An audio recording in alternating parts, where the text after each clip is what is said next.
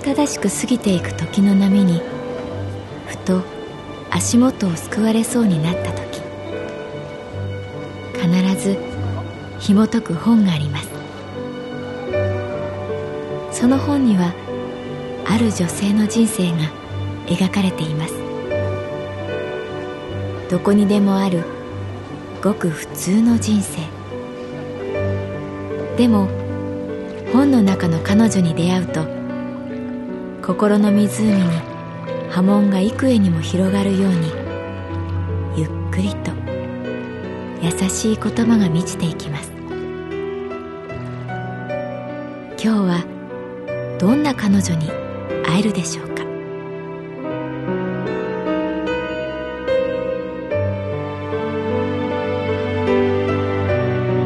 サウンドライブラリー。世界に一つだけの本。朗読は私木村多江がお送りいたします。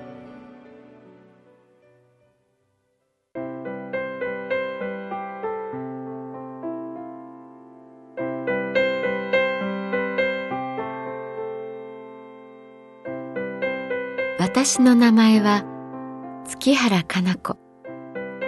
38歳。旅行会社に勤めている。なぜか雪を見るとワクワクする。テンションが上がる。幼い頃冬休みに雪が降ると一日中外で遊んでいた。友達と雪だるま作りで競争する。どちらが大きいか、どちらの顔が可愛いか、雪の量が足りないと土が混じり、雪だるまの顔がまだらになる。ゴロゴロ転がすと雪が雪をまとい膨れ上がっていく。みんなで協力してとてつもなく大きな雪だるまを完成させる出来上がった雪だるまは放置され時間をかけて縮んでいく日々表情を変えていく雪だるま一度雪だるまの姿が変わるのが嫌で家の冷蔵庫に入れて母に怒られたことがあった。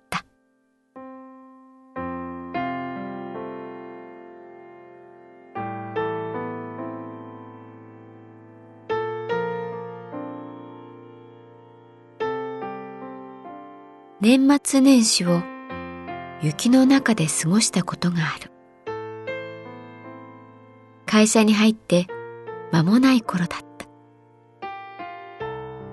世の中にはまだスキーブームが続いていて、会社の同僚と山形の蔵王に行くことになった。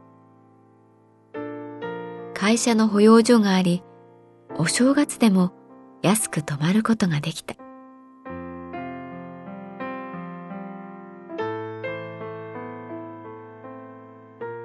男性4人、女性3人の計7人が2台の車に分乗して蔵王を目指す。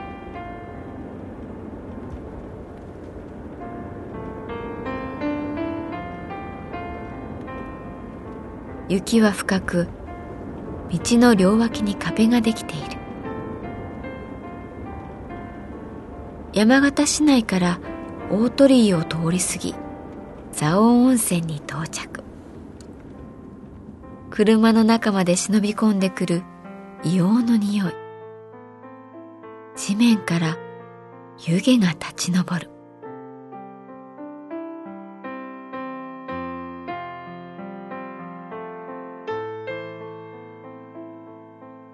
宿で着替えを済ますと一秒でも惜しいかのように私たちはスキー場に向かった。蔵山麓駅から樹氷高原駅地蔵山頂駅とロープウェイを乗り継ぐ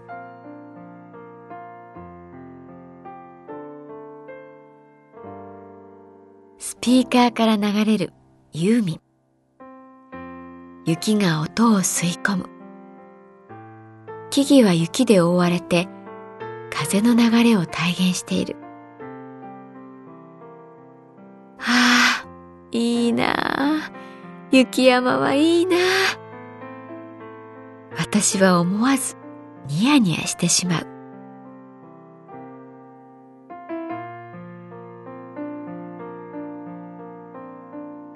その数分後、ぐき。私は転び、足をひねってしまった。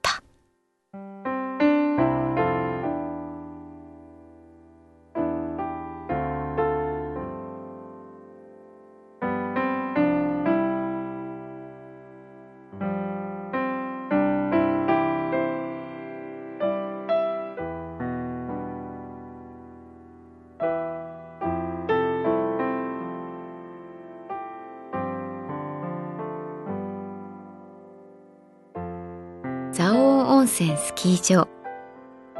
雪に囲まれて過ごす年末年始。忘れられない思い出になる。はずだった。でも私はスキーで足をひねってしまい。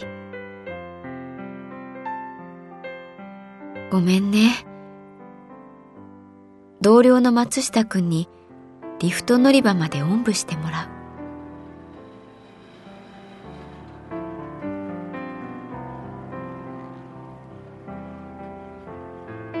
かし、あっけなく終わったな、月原。脇には同期の渡瀬良子ちゃんが寄り添ってくれた。大丈夫？かなちゃん、痛くない？下りのリフトに乗る人をこれから滑ろうとする人がじっと見る。後ろを振り返ると松下くんは気にするなよ。というような表情。彼もきっと滑りたいだろうな。私のせいで。その後ろの涼子ちゃんが明るく手を振ってくれる。情けない気持ちでいっぱいになった。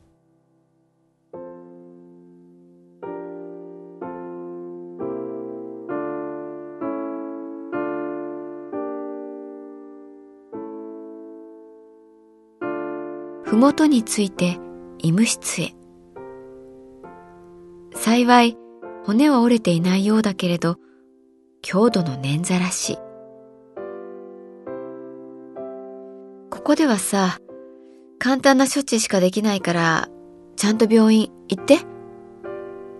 ああ、今日は、大晦日か。やってるとこあるかな。医務室の若いドクターは雪焼けした顔を一瞬しかめた。本当なら今晩は山の頂上で新年を迎え、新しい年になった瞬間に滑走するはずだった。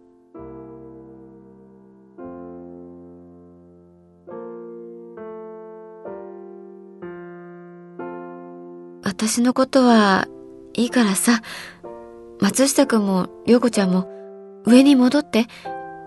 もう平気だから。宿に戻ってるから。そう私が言うと、一人で新年迎えるの？と松下くん。私は残るよ。もともと寒いの苦手だし。と涼子ちゃん。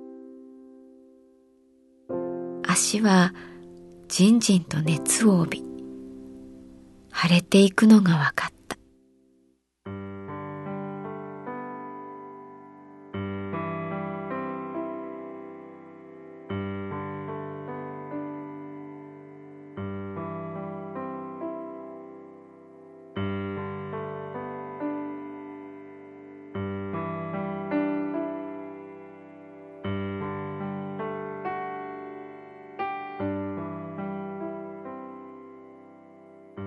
年末年始を山形の蔵王で過ごす。会社の同僚と企画した楽しい旅も一瞬にして崩れ去った。いきなりスキーで足を捻挫してしまったのだ。総勢7人だったけれど、松下くんと涼子ちゃんは私のために残ってくれた。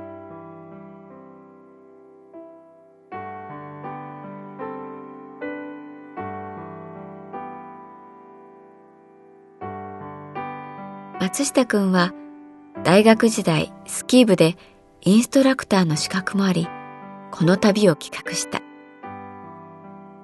口数は多くないけれど、優しさが伝わってくる人。涼子ちゃんは私と同期入社で色白の美人。長野の造り酒屋の一人娘でお酒が大好き。二人でよく飲んだ。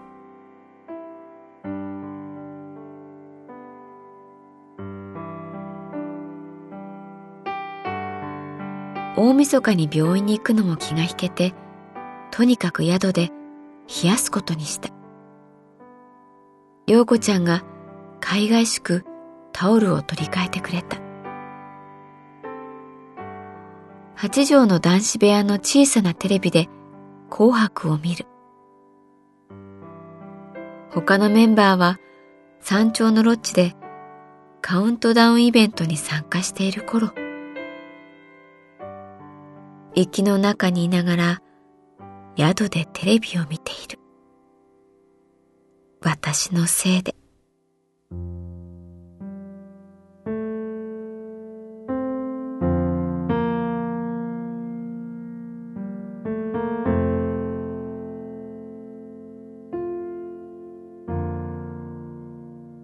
人生ゲームでもやるか。松下くんが言った。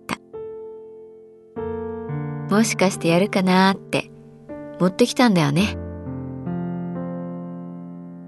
三人で人生ゲームをやった。私は三回も台風に遭い、元に戻り、その度に職業を変えた。松下くんが石油を掘り当てた時、あ、と涼子ちゃんが言った。年が明ける。ゴーン。テレビから鐘の音が響いた。窓の外から歓声が聞こえる。松下くんが窓を開けると、スキー場のオレンジ色の明かりが見えた。そして、新しい冷たい風が部屋に入ってきた。明けましておめでとう。りょうこちゃんが言った。ごめんね。と私は頭を下げた。酒でも飲むか。新年を祝して。と松下くんが笑った。私は一口だけにしたけれど、松下君と涼子ちゃんはしたたか飲んだ。私たちは何度も人生ゲームをやった。雪の中で。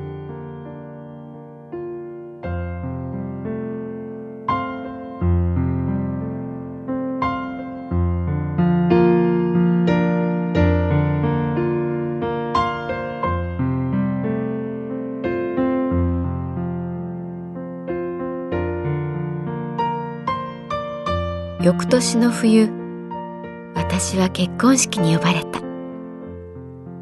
新郎は松下くん新婦は涼子ちゃん。涼子ちゃんは会社を辞め松下くんは婿養子になり長野の造り酒屋に入ることを決めた。聞けば二人がお互いを意識したのはあの捻挫の夜。蔵王の硫黄の匂いと新しい冷たい風がよみがえった。